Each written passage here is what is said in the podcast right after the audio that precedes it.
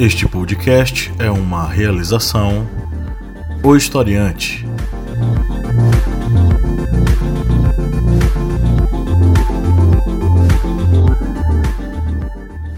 Olá, historiantes, bem-vindos mais uma vez ao seu podcast sobre as ciências humanas.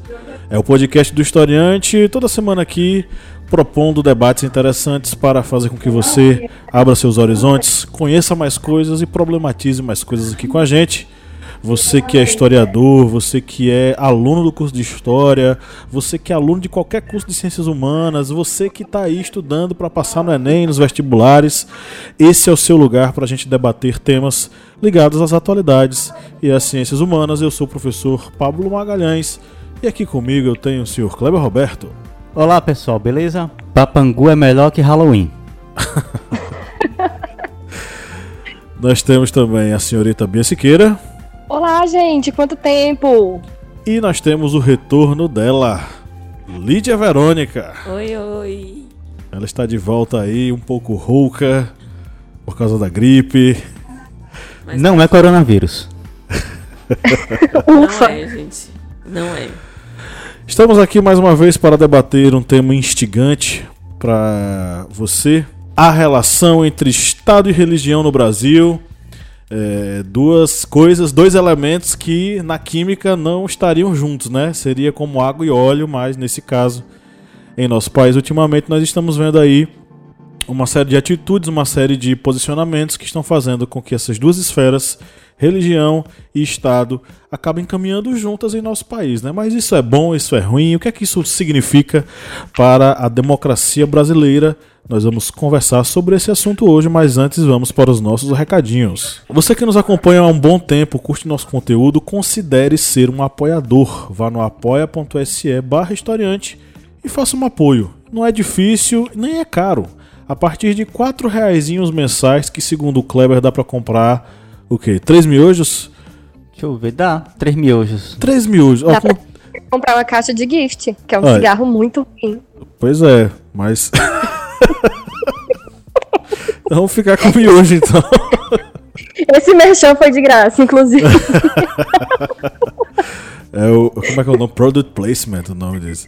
É, então, com quatro miojinhos dá pra gente fazer aqui uma, uma macarronada. Todo mundo come e fica feliz, né? Então, Vai lá, apoie. E tem outra coisa, você não apoia e sai perdendo não, tá? Além de nos ajudar a manter esse projeto, você tem acesso ao nosso grupo de vantagens, né? Sorteio mensal de livros, conteúdos exclusivos através do grupo secreto, participação, né, e escolha de pautas para os nossos podcasts e vídeos.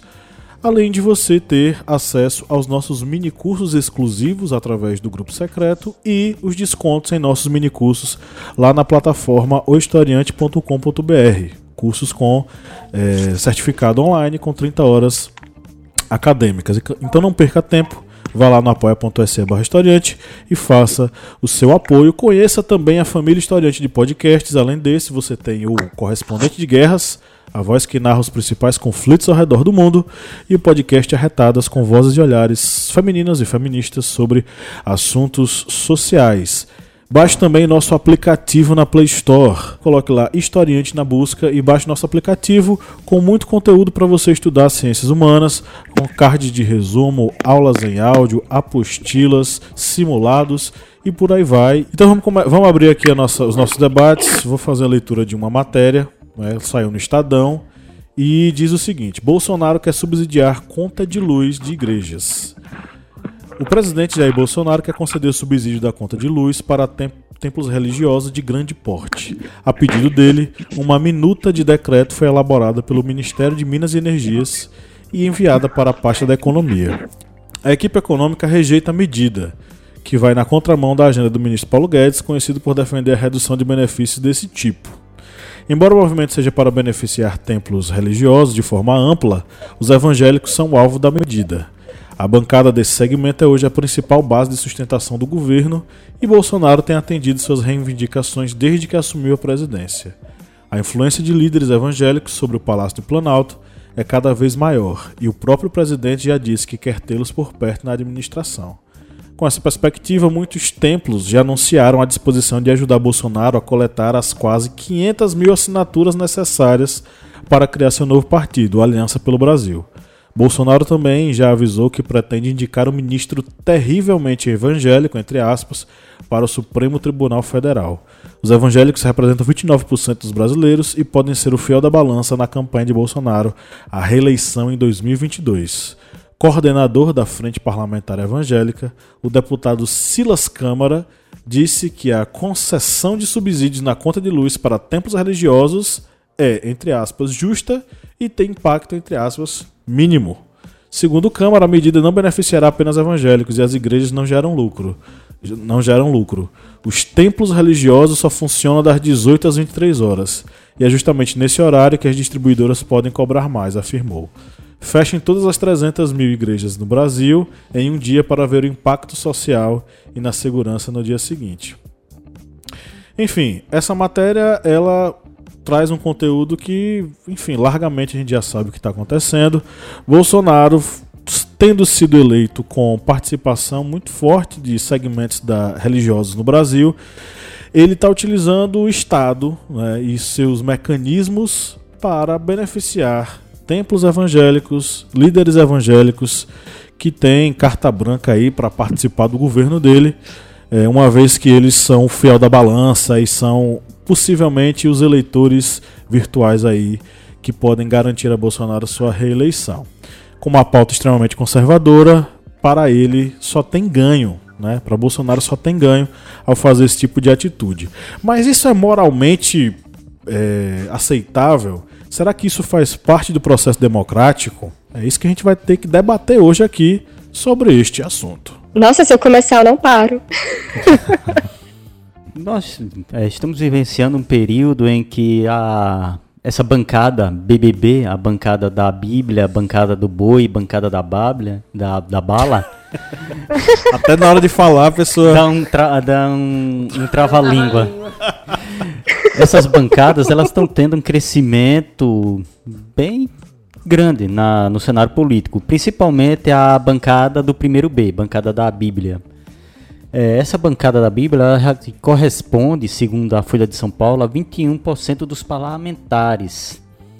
E, logicamente, com esse viés é, evangélico, viés é, protestante e cristão, eles têm uma ideologia mais conservadora que defende as igrejas, no caso os templos evangélicos, como nessa questão, por exemplo, dessa, digamos, anistia geral das dívidas, dívidas é, já que estão querendo que as mesmas não sejam mais obrigadas a pagar impostos. E além dessas questões, eles também vêm defender aquelas outras pautas, que é chamada proteção da família, proteção dos costumes cristãos, judaico-cristãos no caso, é toda aquela pauta que já vem, é, digamos, imbuída dentro de um cenário da política da extrema-direita e da direita no Brasil e em vários outros locais do mundo.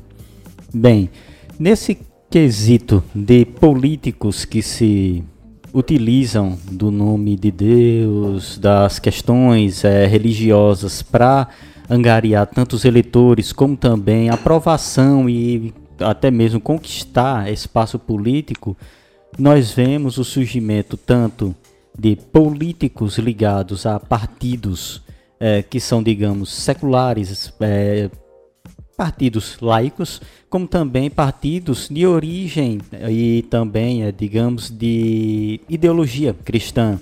Temos aí, por exemplo, Partido Social Cristão, Partido Social Democrata Cristão, Partido Humanista da Solidariedade e um que é interessante que é o Partido Republicano Brasileiro. Este último, o PRB, é um partido que tem uma ligação mais próxima com a Igreja Universal e em algumas reportagens até indica que seria, digamos, o braço político da Igreja Universal, o PRB.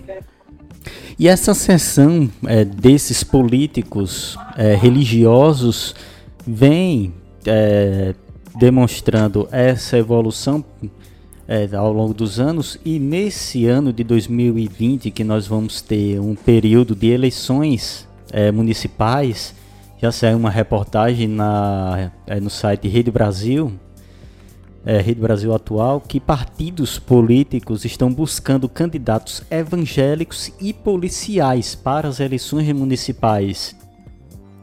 Muitos é, desses, principalmente é, membros de igrejas, utilizam o púlpito como uma forma de palanque político.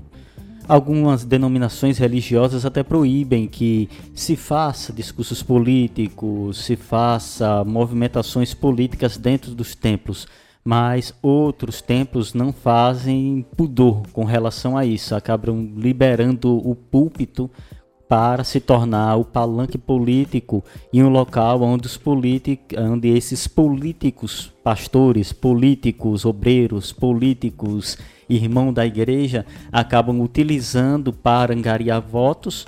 E no caso agora do nosso, é nosso não, não é meu.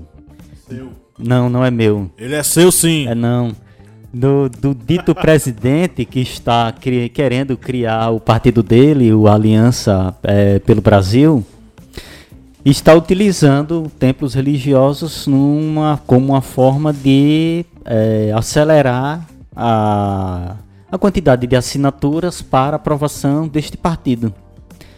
E isso é algo que infelizmente vem é, se alastrando pelo meio político e vai até de encontro tô, já estou me alongando muito com minha fala, mas vou concluir aqui com algo que é do pai do, digamos, da desse é, mundo liberal. E nós falamos ele até em um nosso, em um nosso Adam, curso. Adam Smith? Não, liberalismo econômico não. No liberalismo geral, dentro do iluminismo. John Locke. Ah, sim. E John Locke ele prega exatamente a separação da política do Estado com a igreja, porque, segundo ele, quando se há essa união, acabam utilizando a ferramenta religiosa como uma arma política, muitas vezes para perseguir adversários políticos, torturar, executar, expulsar, como uma forma literalmente de é, criar aquela digamos, aquela célula de defesa, ou seja, o político vai estar ali no centro e a religião, essa essa religião ligada a esse político vai ser uma espécie de defesa dele contra possíveis adversários políticos. É, esse governo é praticamente um grande culto ecumênico, né? É, várias pessoas de várias religiões, né? Que estão se aproveitando do, dos seus cargos no governo para defenderem pautas religiosas de interesse em comum entre todos, né? Todos eles, no caso, né? Eles lá no poder. E passou dos limites. Eu acho que a partir do momento que é, o pré-requisito escolhido pelo presidente para a nomeação dos, dos seus funcionários foi justamente é, esse quesito religioso, né? Esse tom, essa ideologia no, no trabalho que cada um exerce ter influência da religião ou do, das suas crenças religiosas, enfim. É, o que foge muito do, do, nosso princípio constitucional, que é a laicidade do Estado, né? É, isso, o fato deles serem evangélicos ou não, deveria ser o, a menor, o menor dos interesses do, do nosso chefe, né? Do chefe do nosso Estado. O primeiro é o princípio da, da Constituição que ele já viola aí na, na hora de escolher os, os seus funcionários. E o governo dele vem arrastando, né? Todas essas ideologias nas pautas é, em que cada um... É, cada um na sua área, né? É, defende. A Damaris Alves é a mais explícita, né? Até porque como uma forma de digamos assim, de bônus ou de, de elogio, né? O presidente tratou ela como uma pessoa terrivelmente evangélica, como se fosse o pré-requisito máximo para para que um, uma pessoa esteja trabalhando para esse governo. Então, ela tendo essa essa, esse elogio, né? Essa, essa. A qualidade. É, isso. Ela tem essa qualidade terrivelmente evangélica e assumindo, assim, já de cara, ela não tem vergonha, né, de praticamente usar é, o governo, né, o seu cargo, para para botar em ação pautas da sua própria igreja, da sua própria crença. Essa última essa última campanha que ela divulgou mesmo essa adolescência primeiro, gravidez depois, é, ela deu uma melhorada, né? Uma camuflada, o marketing deu uma deu um pulo do gato aí, mas a intenção dela é pregar abstinência sexual. E isso é um ponto de, de princípio religioso que se e de, de, de digamos assim de interesse pessoal, né? É, nem, nem as pessoas que estão dentro da igreja às vezes é, cumprem com esse dever, digamos assim. É, mas enfim, isso é uma questão de é, religiosa, não, não deveria ser uma pauta social. É uma questão privada, não política, Exatamente. né? E o político, em tese, prega pelo público, pelo coletivo, né? E, e, ela, e ela está sendo muito cruel, né? Também em divulgar essa, essa campanha, como se a questão da abstinência sexual é, fosse responsabilidade da mulher, né? Porque ela é engravida.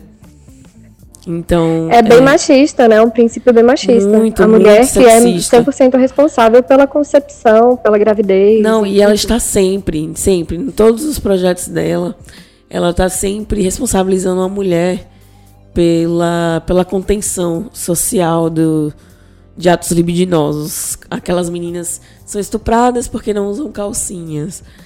Ai, é, entre outras coisas, né? Que ela absurdos que ela fala, que é sempre responsabilizando a mulher.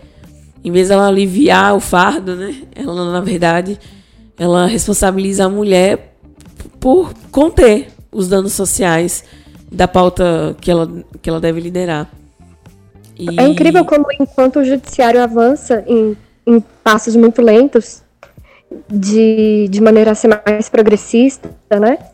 É, por exemplo, a questão que a gente discutiu agora há pouco no outro podcast, sobre como o, a Maria Penha avançou e como a lei do estupro avançou para que a gente consiga é, auxiliar mulheres que foram violentadas, né, assistir essas mulheres.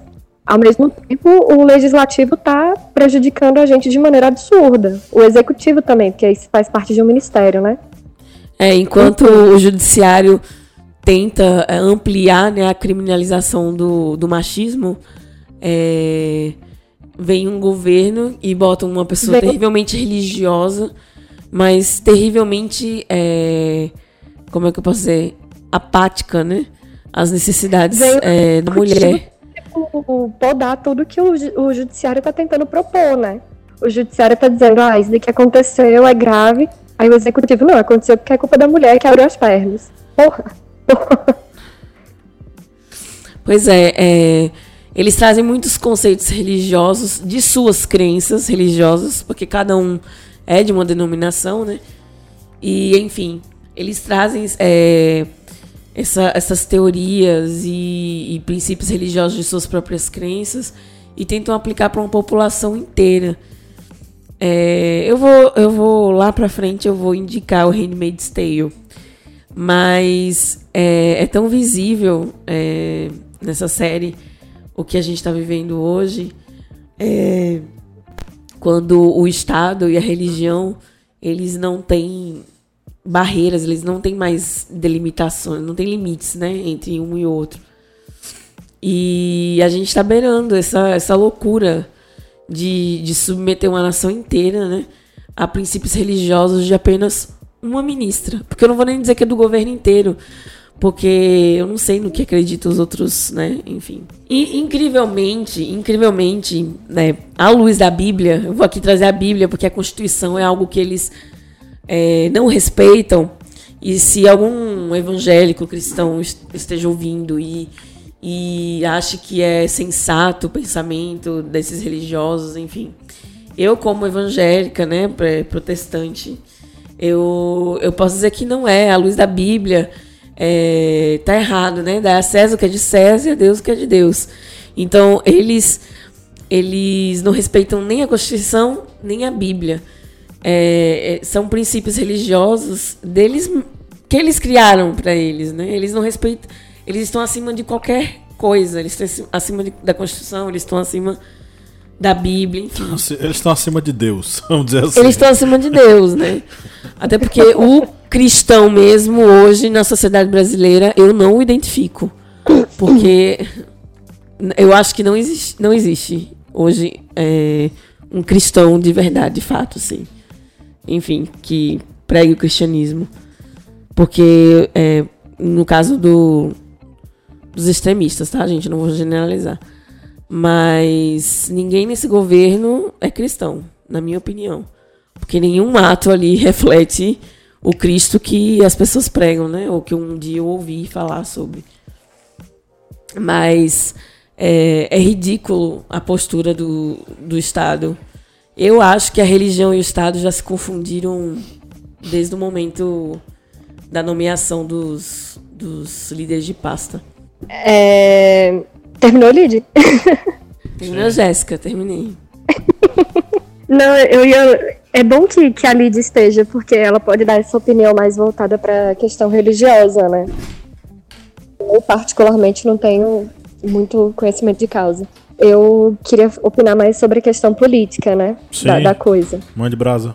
Não existe nada que esteja em sociedade que não é político. Tudo é político. Inclusive crença também tem política envolvida, porque tudo que você faz em coletivo você acaba envolvendo política. E é óbvio que existe a diferença entre política e partidarismo. Nem tudo que é político é partidário.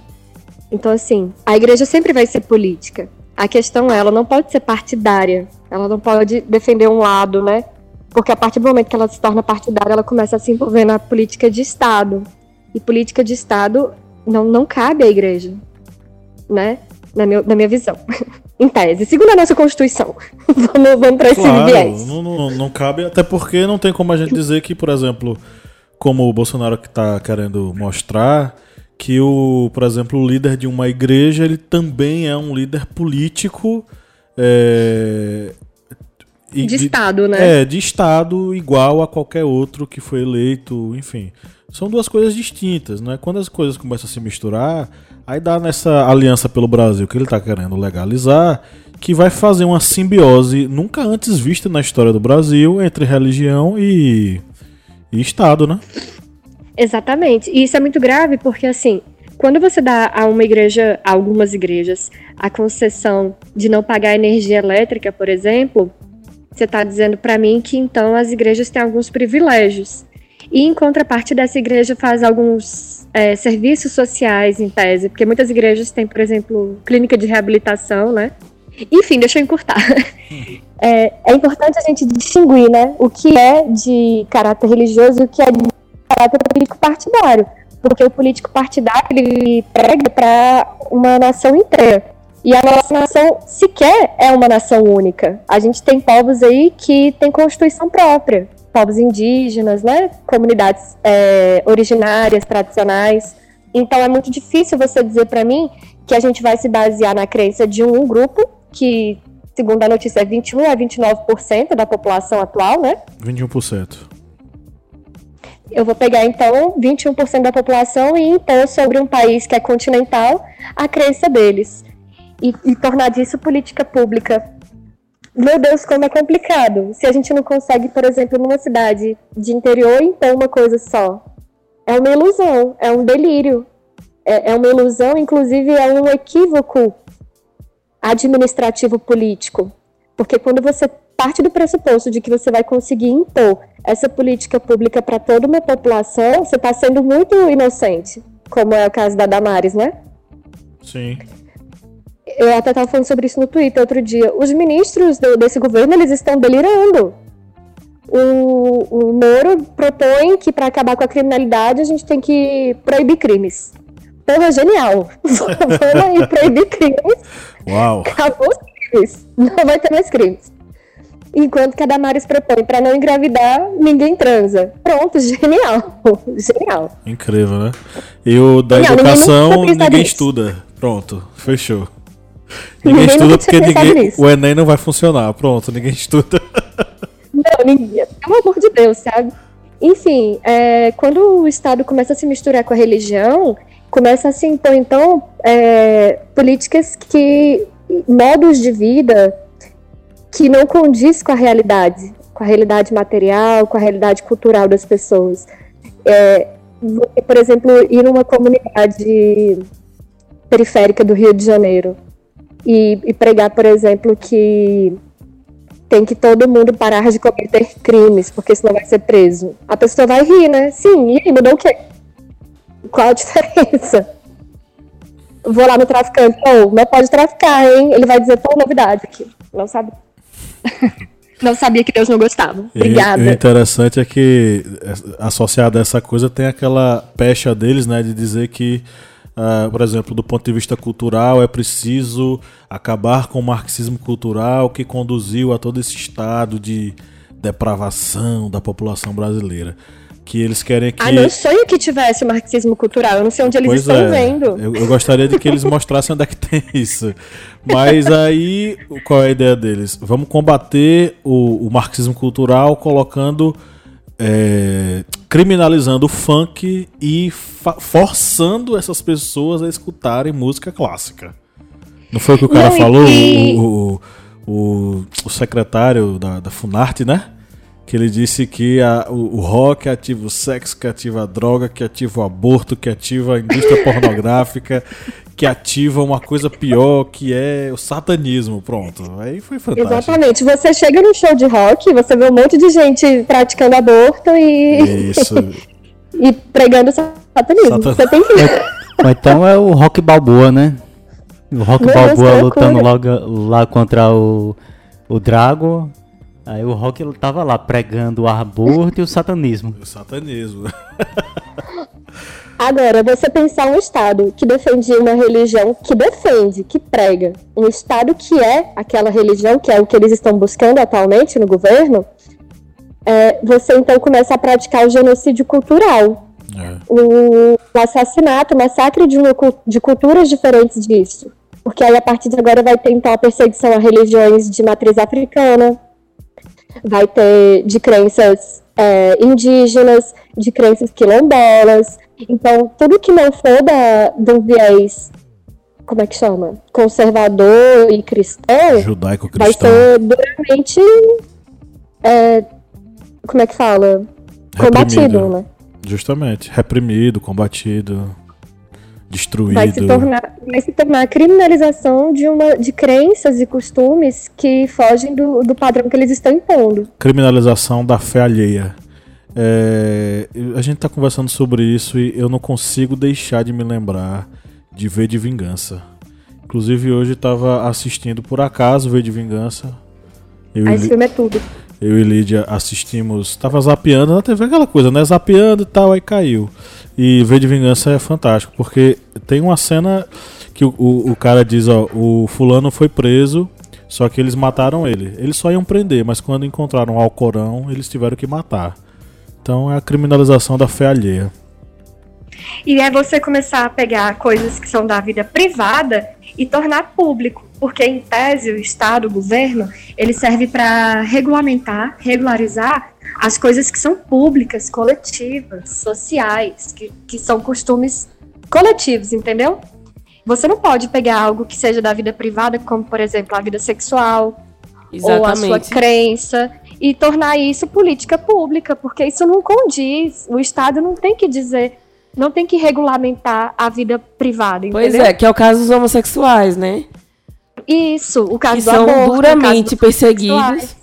E o, é, a questão do casamento gay é um direito civil e unicamente um direito civil, não é um direito privado.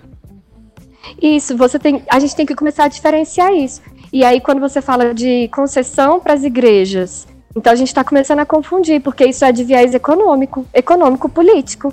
A gente está envolvendo, então, uma questão política econômica na religião que deveria ser privado, que deveria ser uma escolha sua participar ou não daquela crença, e é, né? participar né? ou não daquilo, né?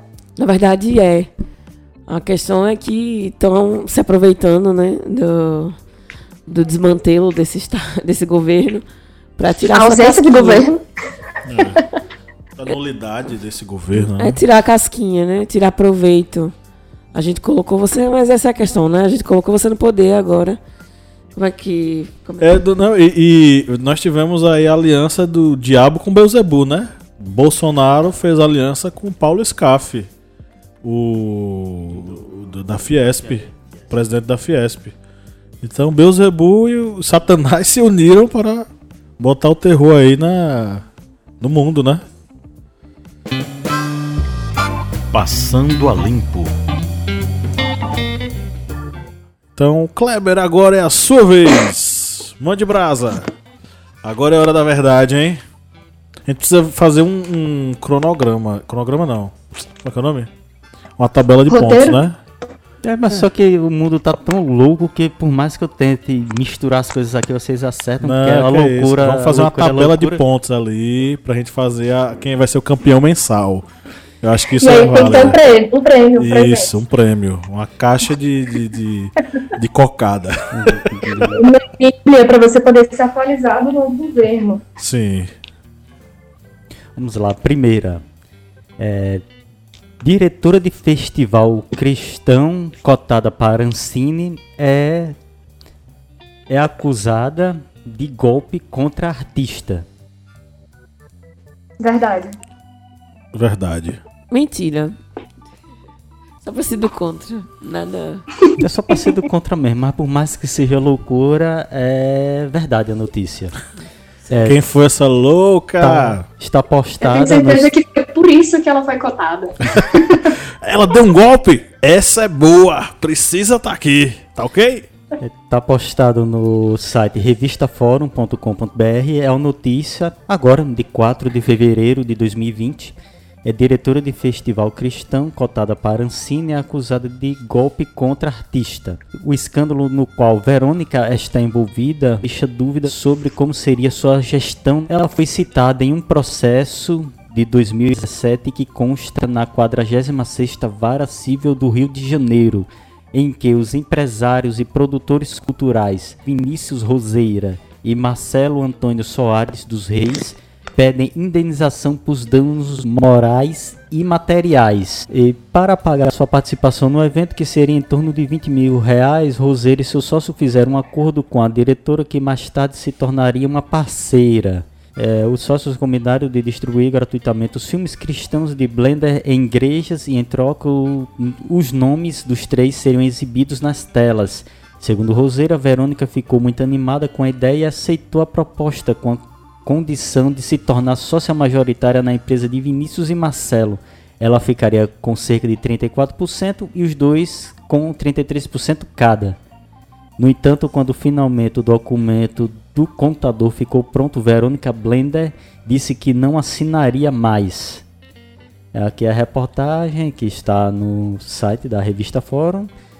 E a reportagem de hoje, a diretora de festival cristão contada para Cine acusada de golpe contra artista. Estamos bem representados, né? É, já, já dá uma prévia o que, é que vai acontecer aí. Eu tenho a teoria de que para participar do governo você tem que ter cometido algum ato ilícito, que nem a Regina. é tipo você... um pré-requisito, sacou? Você, você só participa se. Se você não fez nada ilícito, então não, seu nome nem entra. Não, não merece. Igrejas evangélicas devem 42 milhões em impostos. Acredito que sim. Eu tô na dúvida porque que imposto que essa galera paga, sabe? Já é isento de um monte de coisa. Eu acho que é mentira porque é mais. Eu vou dizer que, que é mentira, mas só porque eu acho que eles já não pagam muito imposto, então é muito dinheiro. Eu acho que é mais, eu acho que é mais. Pronto. Aí até que enfim consegui parece trollar dois aqui, mas um acertou, o professor Pablo. É uma reportagem que está no site congressoemfoco.com.br. Igrejas devem 420 milhões em impostos. O buraco é mais embaixo, O buraco é mais embaixo. O inimigo agora é outro. É, só Gente, no... que imposto que paga? Eles não pagam quase deve nada ser ainda o quê? IPTU, IPVA? Não. IPTU e IPVA é, paga? IPTU, IPVA? IPTU. Igreja? É, essa reportagem... Igreja paga IPTU e IPVA? Igreja não paga IPTU. Por causa do... Eles não pagam, é, por exemplo, alvará de funcionamento. Deve coisas. ser então. É, eu acho que é alvará mesmo. Pequenos impostos municipais, eu acho. Eles não pagam. Bem, aqui a reportagem é agora também, desse ano, 26 de janeiro de 2020. Eu Um não grupo, lembro. Direito tributário. uó. um grupo de igrejas evangélicas tem uma dívida milionária com a União, de 420 milhões de reais, segundo o levantamento feito pela revista Veja, com base na lista de devedores da União, disponibilizada pela Procuradoria-Geral da Fazenda Nacional, PGFN.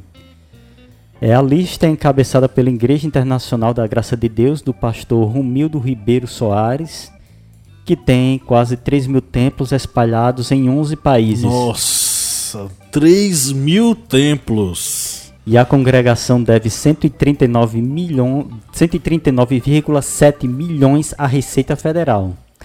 Em segundo lugar, com uma dívida de 85,9 milhões, está a Igreja Mundial do Poder de Deus, seguida pela Igreja Renascer em Cristo, 31,3 milhões, Assembleia de Deus, 9,8 milhões, Igreja Batista da Lagoinha, 9,4 milhões.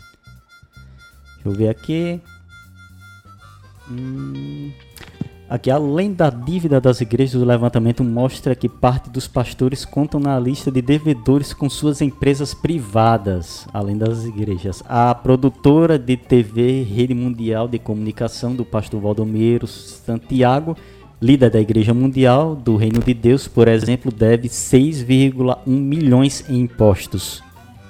A gravadora musical do pastor Silas Malafaia, líder do Ministério Vitória em Cristo ligado à Assembleia de Deus, também consta na lista com débito de 1,2 milhão. Informações- as informações são da revista Veja.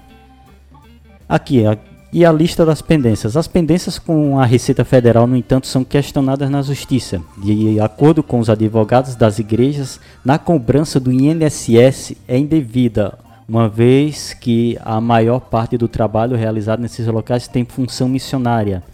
Já no caso das empresas, defende-se que elas fazem propagação da fé e deveriam ser isentas de alguns impostos, assim como as igrejas. É, que beleza, hein? Aí, vamos anistiar aqui. Os, os impostos pagos pelas igrejas são IC, I, é, ICMS ISS, que são impostos relacionados à circulação de mercadoria e serviços. E Deixa eu falar. Isso, né? Ah. Tem uma coisa que me deixa muito impostos que revoltada eles sobre pagam. tudo isso. Ou seja, eles estão devendo aí a galera. Tem uma coisa que me deixa muito revoltada sobre tudo isso, é que, tipo, é, eles estão aí isentando a igreja de um monte de coisa, perdoando a dívida bancária de um monte de coisa, enquanto que tem a reforma do INSS, né, da Previdência, enquanto que tem reforma trabalhista, porque o que está quebrando o país é direito trabalhista e aposentadoria. É, né? O- A culpa é sempre tipo, do pobre. O pobre destrói a Sabe? natureza, o pobre, destrói a economia. Quem Não, e fora que tem corte de. Corte de pesquisa universitária, de mestrado, doutorado, a galera trabalhando para fazer ciência, para desenvolver novas tecnologias. E com certeza é essa galera que tá quebrando o país, não é a Vendendo- dívida bancária. Vendendo coxinha pra poder ter como, como se sustentar, né? Ai, que raiva. Pois é. Ah, é? Então tá.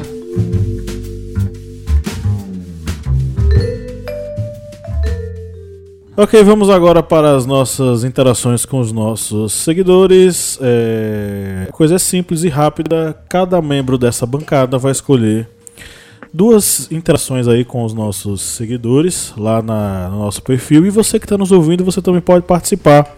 Basta você acessar nossas mídias sociais, no Instagram, no Facebook, e é, deixar seu comentário, deixar sua fala, que ela pode ser lida aqui pela nossa bancada no podcast. Bem, temos aqui uma dica que no nick dele está Camilo 150483. Deve ser alguma data importante.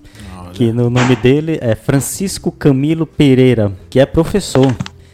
Ele comenta o seguinte: Boa noite. Eu diria que Estado e religião andam até os dias atuais de mãos dadas, sendo que a religião ainda exerce uma forte influência na sociedade contemporânea brasileira. Exemplo disso é a bancada da Bíblia, presente no cenário da política nacional, influenciando fortemente na tomada de decisões e norteando os rumos da política nacional. É isso mesmo, Camilo.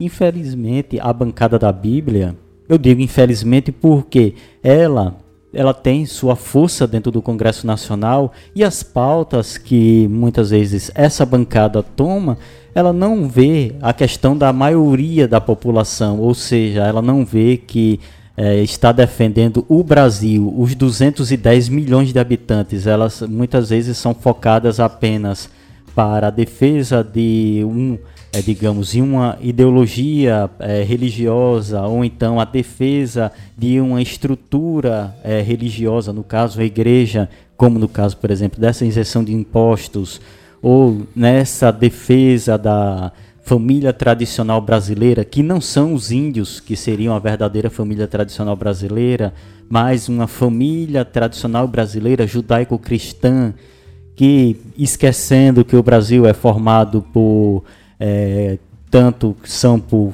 católicos, protestantes, religiões de matriz africana, ateus, agnósticos, ou seja, o Brasil é formado por uma gama imensa de pessoas, não apenas um único segmento é, religioso ou segmento político, mas o Brasil é formado por uma imensa gama de pessoas. E essa bancada da Bíblia acaba esquecendo a, essa questão mais é, social, mais da comunidade e vendo algo mais privado, algo mais voltado ao privatismo, algo mais individual, algo que seja bom para mim, esquecendo o direito dos outros. Eu ia comentar, né, o que você comentou, mas eu vou ler um comentário aqui que eu acho que é, complementa esse, essa linha. É, é, o arroba marcelo.ribeiro7.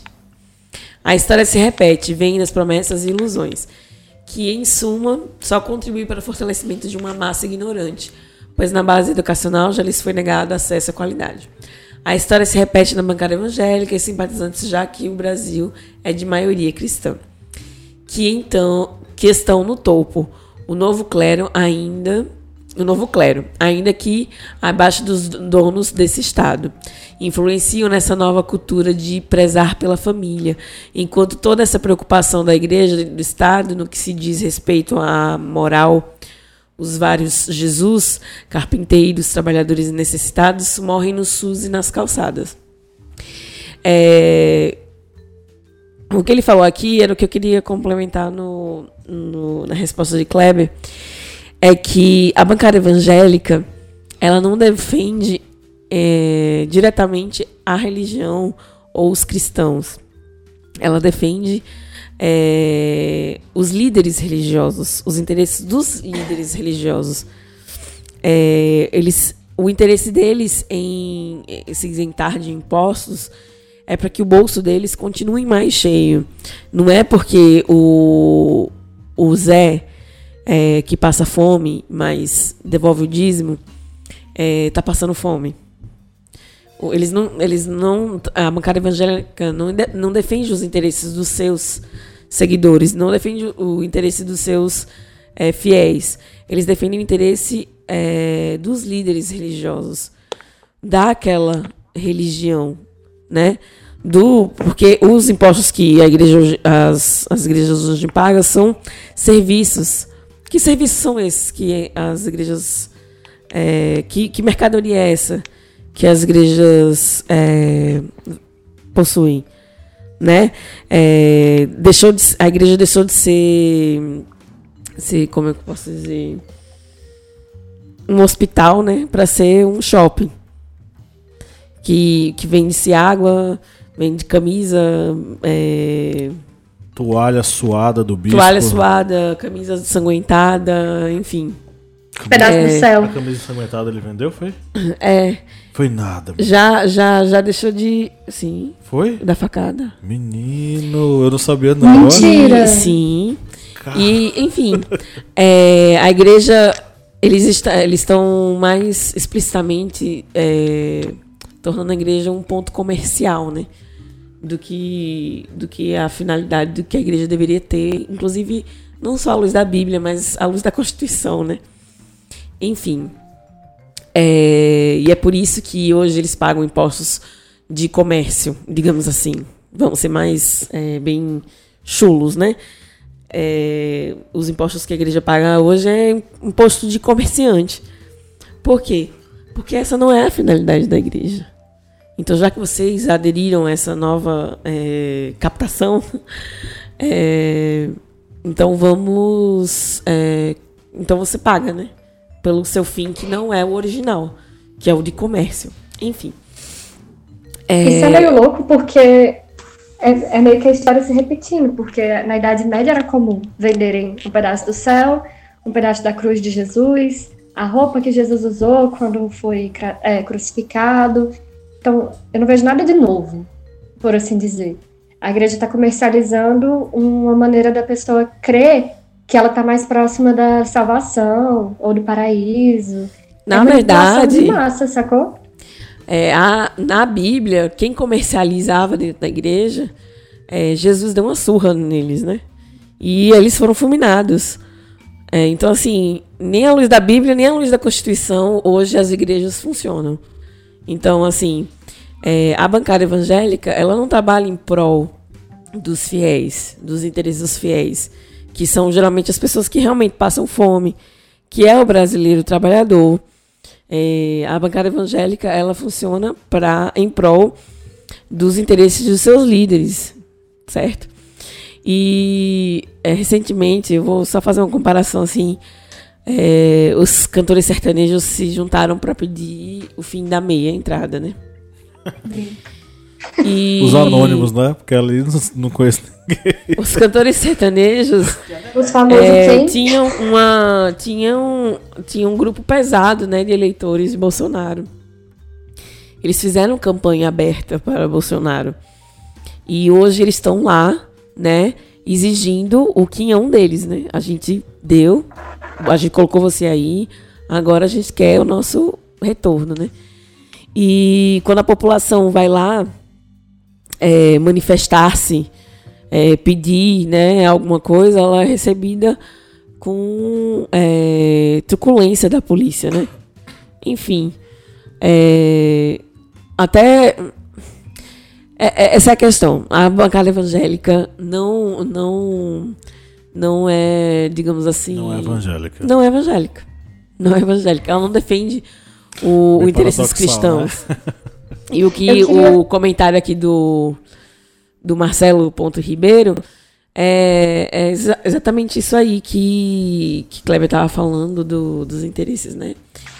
E a, é, a igreja, ela apenas, ela foi apenas capta, ela apenas captou votos para o presidente.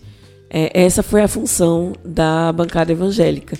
E agora é, o governo tem que responder aos interesses dos líderes evangélicos, não dos evangélicos, que é a população em si. Enfim. Calma aí, eu tenho dois comentários sobre tudo isso que a Lid falou, só para complementar. Que okay. ela falou tudo agora. é, primeiro que o que eu percebo é que eles não defendem de fato o interesse da, de uma crença cristã, conservadora, cristã, protestante. O que eles defendem, na verdade, é o interesse desses líderes religiosos que têm por, por objetivo captar mais e mais pessoas, porque eles querem uma massa de pessoas que sigam eles, sigam os princípios que eles dizem que são reais e verdadeiros, e por fim eles possam dizer o que, o que, o que fazer, como fazer, em quem votar, o que consumir. Enfim, eu vejo como um instrumento de manipulação e domínio da população, sacou? Sim, é, trazendo assim, vamos, eu não sei se eu posso falar isso com certeza, eu tô com dois historiadores e um filósofo aqui ao meu lado. É, quando Marx diz que, que a religião é o ópio do povo, eu acho que ele está relacionando a essa questão do, da, da, do, como eu posso dizer, é quando, dopar, né, quando... cegar tornar a, a população assim, apática, assim, submissa. Né? É, não, não, não, é, não, não, foi nesse sentido. Não. não. Marx ele disse que a religião é o ópio do povo porque ela, o ópio na época era um era o, o anestésico. então. Só que anestesia, não anestesiar no sentido de deixar alheio, cegar, mas anestesiar no sentido de dar a ele um alento diante da exploração que ele sofria na Ah. indústria. E a Pra religião da, daria. Não, na verdade, para dar alento. Sim, sim, é. nesse sentido. Ou Inclusive, a, a- é, a- amenizar as dores, né? A religião ela existia para amenizar as dores do processo de exploração dentro da indústria. É porque é, mu- muita gente acabou repercutindo essa ideia, dizendo, ó, ele é ateu, não sei o quê.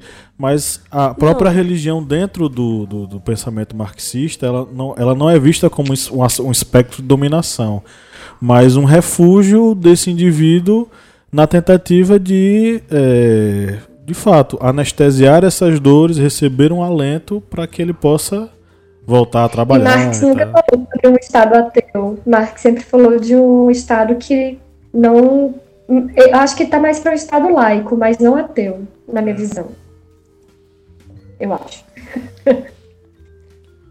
Bianca selecionou alguma, alguma Calma, coisa? tem outra coisa que eu quero falar também, que é sobre a. A- é, sobre isso, falou sobre isso muito claramente, quando ela falou sobre os cantores sertanejos que foram lá cobrar uma dívida, assim como o- a bancada da Bíblia também foi cobrar uma dívida. Porque durante a campanha eleitoral, eles deram apoio ao atual, governo e fizeram com que ele fosse eleito. E aí você parte do. você começa a ver de maneira muito ilustrativa que não existe nada na política que não seja troca e que não tenha uma dívida. Tipo, eu te dei apoio durante sua campanha, agora você me deve algo e você vai, vai cumprir. Por isso que eles foram lá pedir isso e, a declaração do presidente foi de que é, vocês me apoiaram e agora eu vou fazer o que vocês me pedirem. É. Ele já disse, né? Se Perigoso, tiver dentro né? da, minha, da minha ossada, farei. Enfim, é, é muito claro pra gente que a, a, a iniciativa privada ela tem influência dentro do, do processo político que a gente vive atualmente. Para mim é muito ilustrativo, é legal de explicar é, para quem não, não entende muito bem a questão do financiamento de campanha e tal. Isso é uma questão muito legal de, de usar para exemplificar. Se eles quiserem se- uma. Se eles quiserem uma. rep- Como é que é o nome daquela república de, do, de Handmaid's Tale? República de Gideon, né? É, Gideon. Eles vão querer uma república de Gideon, tipo Handmaid's Tale. Aí o presidente Tamo quase quer fazer. já. Pronto, eu vou ler um comentário aqui breve. É do Jun Belo, a arroba dele. Ele falou: o Estado era para ser laico, porém a relação de Estado e religião ainda é de benefício mútuo. Aí ele bota entre aspas. Atualmente vemos isso. A distinção atual é apenas velada, pelo que a Constituição prevê. O Estado usa a religião para alcançar os objetivos de manipulação da população, que ainda é muito conservadora. Então, eu concordo em partes, mas ele explica, ele fala mais ou menos o que eu estava dizendo, né? Que a religião influencia a pessoa a votar ou apoiar tal candidato, tal partido. E, em contrapartida, o Estado se beneficia dessa relação da, da, da religião com a grande massa para que ele faça o que quiser, né? Então, é realmente é uma troca de favores. E, e é político. Por isso que eu falei no início, que, religi que a religião não deixa de ser política, né? Só que tem que ter um limite. Te- Teria que ter legislação para limitar esse poder da religião. Sim. Terminei, é isso. Ok. Pronto, vamos aqui para o comentário no nosso grupo de apoiadores. E o comentário é do apoiador Flávio José. Ele comentou o seguinte: A laicidade no Brasil e América Latina nunca existiu. Talvez, sendo muito otimista, pode haver uma diminuição das relações entre Estado e Igreja nas decisões políticas, mas isso será a longo prazo.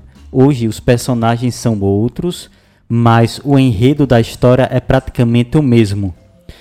E é isso que, infelizmente, nós vemos tanto no Brasil como na América Latina. Nós temos como, por exemplo, o golpe que ocorreu agora na Bolívia, em que a presidente autoproclamada eh, utilizou-se de todo um discurso religioso. Ela a Bíblia lá na, na, na cadeira do presidente. é, ela com a Bíblia lá dizendo que agora a Bolívia voltou a ser um estado de Deus, tal, utilizando todo o discurso religioso como nós estamos vendo no Brasil. Toda vez que há uma, algum problema é, político, nós vemos o mesmo discurso, um discurso, ah, temos que defender a sociedade cristã, conservadora, dos comunistas que comem criancinhas e destroem tudo, ou seja, sempre aquele mesmo fantasma e sempre o mesmo discurso de salvador da pátria, ou seja, juntando aquele misticismo de é, o salvador da, do país como a, digamos, a estrutura física de governo como salvador das almas, que vai salvar a sociedade cristã do demônio vermelho do comunismo. É algo que nós vemos tanto também na, no Brasil, América Latina, como em outros locais do mundo. É uma onda que está sendo, digamos, é, avassaladora em várias regiões. E é, especificamente é o seguinte: a escalada de partidos evangélicos. É, eu só queria deixar claro o seguinte: a gente não está fazendo uma crítica, por exemplo, a, os evangélicos ou os cristãos terem um candidato. Mas a partir do momento que esse candidato se utiliza desse tipo de é, colégio eleitoral, vamos dizer assim, grupo eleitoral e faz com que a sua atuação ela seja pautada não na Constituição, mas nos preceitos da sua igreja ou pior, em interesses que a igreja tem e pretensões que a igreja tem de crescimento e de ampliação, como se a fé fosse um mercado, aí nós temos um grande problema. É, a gente está assistindo aí a escalada de políticos ligados à religião que se utilizam dessa religião como justificativa de eleição.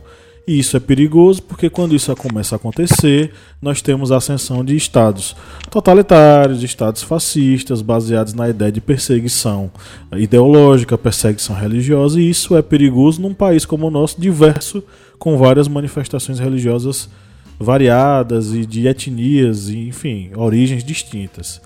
Então, é, é pra, a gente precisa observar isso com cuidado e ter cuidado ao analisar e principalmente, se seu candidato se utiliza de, é, de desculpas e de justificativas religiosas para ser racista, para ser homofóbico, para ser preconceituoso, para ser isso tudo, então nós temos um grande problema. Né? E esse problema precisa ser resolvido à luz da Constituição. Dicas culturais.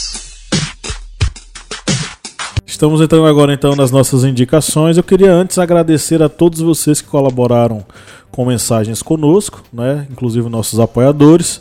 E se você que está nos ouvindo quer participar, quer mandar sua fala, é só você entrar nas nossas mídias, ou no Instagram ou no Facebook, e deixar sua mensagem lá na nossa postagem sobre o podcast. Né? Bom, vamos para as indicações. Eu vou fazer a minha rapidinho aqui. É, eu preciso indicar V de Vingança. É necessário, é um filme necessário para a gente entender a escalada do conservadorismo e a escalada da união, religião e Estado é, e como isso pode ser terrível e danoso para a nossa sociedade. E outro, outra indicação vai ser o livro é, A Ética Protestante, o Espírito A Ética Protestante e o Espírito do Capitalismo do Weber. É, é uma leitura obrigatória para compreender aí a construção do ideal capitalista, tendo como base uma ética e uma moral protestante ligada ao lucro, né? É, então é interessante, é um trabalho fundamental para qualquer estudante das ciências humanas. É uma leitura meio puxada para você que é estudante de ensino médio, mas testa aí sua leitura, vá, pegue lá o livro do Weber e tente ler para ver se você consegue. Eu quero indicar Handmaid's Tale. Acho que já indiquei outras vezes. É, tem um livro que eu ainda não terminei, mas é maravilhoso. É, tem muito mais detalhes que a série, obviamente. É, e a série, que é fantástica, né? É uma produção canadense, se não me engano. E. É uma produção canadense. Handmaid's Tale é, é uma caricatura do que a gente vai viver nos próximos anos. E quais são os riscos entre a relação entre o Estado, a relação entre o Estado e a religião. Quer dizer, o Estado ser dominado pela, pela religião. Enfim, é, todos são subjugados a um. a dogmas, né? De uma determinada religião, enfim. E a proceder, e a viver, a sobreviver sob esse, esse regime, né? Religioso. É interessantíssimo. É, enfim, é, tá em alta, né? conto, acho que todo mundo já ouviu falar de Handmaid's Tale, o conto da Aya. E vale muito, muito a pena mesmo. Assim, é chocante, é forte, é muito realista. Mas é, nos pequenos detalhes você consegue enxergar é, a interferência da religião no Estado do que a gente vive hoje. Então, é, como começou, é, eu acho que é, é, uma, é o ponto-chave que a gente está vivendo hoje. É como começou é, o domínio da religião sobre o Estado. É isso aí. Bom, vou indicar duas músicas. Uma música de Bezerra da Silva, que é Pastor Tam- Trambiqueiro. Olha só o título da música, que lindo. E a outra é de Ratos de Porão, Igreja Universal. Você tá na pegada punk, né? É já segundo podcast com Ratos de Porão. Porão. O João Gordo tá lá, na luta, Contra Dado Contra- Dolabella. contra, contra o fascismo, já xingou Bolsonaro, já xingou banda que tá apoiando Bolsonaro. Mas disse- ele não traiu o movimento, segundo Dado Dolabella, ele traiu o movimento, João Gordo. Te- te- te- ó, Tra o movimento, como, de- como ele mesmo disse, só se for o movimento do- dos modinhas, Dos Playboy. Playboy. Eu vou indicar o Dois Papas, que Filmão. ele. Então, ele trata sobre a questão política por trás da escolha do Papa e como o Vaticano ele tem esse caráter religioso e político ao mesmo tempo, né? Para você compreender que aquele Estado não é laico, de fato, ele é um Estado Religioso. igreja. E ao mesmo tempo ele conta a história da, da ditadura militar na América Latina e mostra pra gente como foi que a, que a religião e como os religiosos foram tratados nesse período. Enfim, e, e mostra também que durante a ditadura militar houve a repressão, inclusive, da- das religiões, do- dos religiosos que eram, como é que fala? Rebeldes, por assim dizer, contrários ao governo. Enfim, e também eu acho que, que para quem tem um pouquinho mais de profundidade na, na história do Brasil, percebe que em momento algum o Brasil realmente foi laico, como disseram nos comentários, né? Porque a religião é muito forte na, na cultura brasileira e na cultura América Latina, assim. Enfim, é um- eu achei esse filme maravilhoso. Eu acho muito fantasioso também, com certeza, mas é um filme muito bom. É, eu também achei um filme muito bonito, na verdade. Os diálogos são bem interessantes, né? Entre o Papa mais conservador e o Papa progressista. Não consigo ver aquele ator como não sendo Hannibal. Pra mim ele é o Hannibal sempre. Então foi engraçado ver o Hannibal como Papa. Papa Hannibal. A qualquer momento ele abriu uma porta e, ó, tá vendo aqueles cérebros ali? comi ali ontem. Ok, então chegamos aqui ao final de mais um podcast. Foi bacana estar com vocês. E no 3 vamos dar um tchauzinho, galera. Um, dois, três. Tchau! Tchau. Tchau. Valeu! Beijo.